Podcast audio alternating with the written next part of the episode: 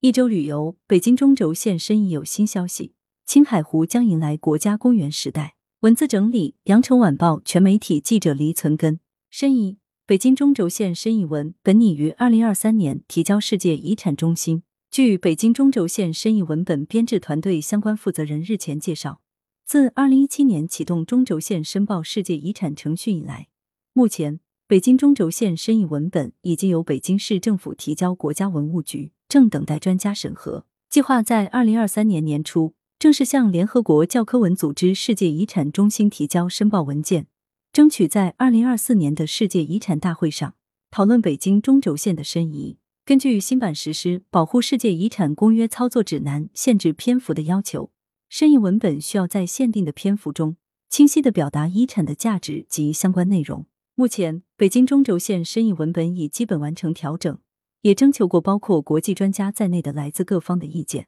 重开上海迪士尼多项目恢复运营。据上海迪士尼度假区发布微信公众号消息，上海迪士尼小镇及上海迪士尼乐园酒店将于六月十六日起恢复运营。迪士尼小镇重新开放后，大部分的购物、餐饮及休闲娱乐体验将恢复运营。此前，心愿公园、迪士尼世界商店及蓝天大道已于六月十日起恢复运营。目前，上海迪士尼度假区的主题乐园上海迪士尼乐园以及度假区内的另一主题酒店玩具总动员酒店仍将保持暂时关闭，重新开放日期待定。新政：广西发布二十条政策措施，加快旅游业恢复发展。近日，广西壮族自治区文化和旅游厅印发《关于科学精准做好疫情防控、加快旅游业恢复发展若干政策措施的通知》。二十条政策措施旨在加快旅游业恢复发展。其中提到，鼓励各地出台引客入柜政策，针对各旅游团队实行疫情防控便捷通道，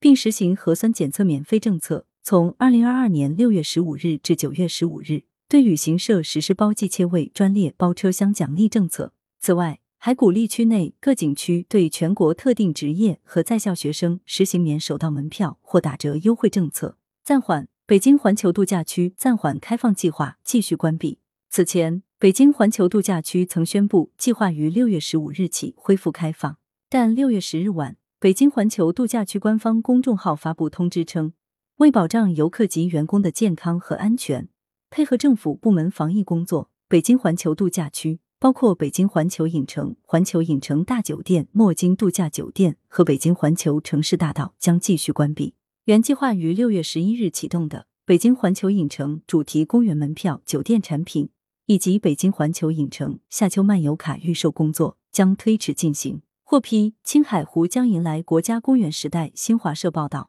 国家公园管理局已批复同意青海省开展青海湖国家公园创建工作，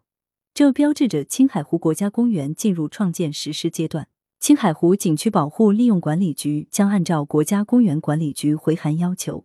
抓紧推进开展本地调查、科学确定边界范围和管控分区、推进体制机制建设等八个方面重点工作任务，加快推进青海湖国家公园创建进程，力争在二零二四年完成青海湖国家公园设立工作。青海湖位于青藏高原东北部，是中国最大、亚洲第七大湖泊。二零二一年水体面积达四千六百二十五点六平方公里。青海湖流域是维护青藏高原东北部生态安全和我国西北部大环境生态平衡的重要水体，是控制西部荒漠化向东蔓延、保障东部农业区生态安全的天然屏障，是高原生物基因库、国际候鸟迁徙通道重要节点，是我国内流区完整水循环水生态过程的典型区域，形成了特有的草河湖与鸟共生生态链，极具国家代表性。开馆，湖北考古博物馆正式开馆。近日，位于湖北省武汉市黄陂区的湖北考古博物馆正式开馆。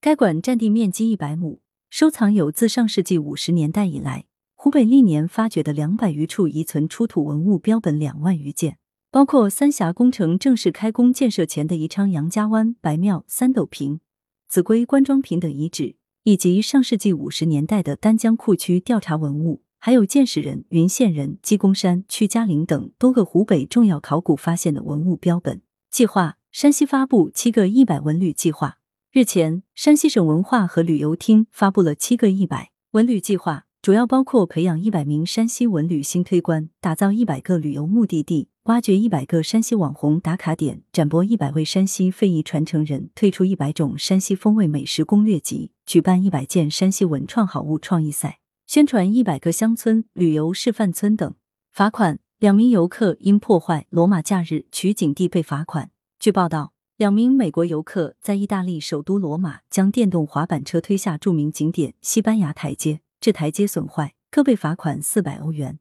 且六个月内不得进入该景区。西班牙台阶建于十八世纪二十年代，有一百三十多级，因附近的西班牙大使馆得名。电影《罗马假日》上映后，西班牙台阶成为罗马最热门的景点之一。奥黛丽·赫本饰演的女主人公坐在台阶旁，石台上吃冰激凌的场景让人印象深刻。出于保护目的，二零一九年夏季以来，景区禁止游客在此歇脚，否则将处以最多四百欧元罚款。来源：羊城晚报·羊城派，责编：黄昼辉，校对：谢志忠。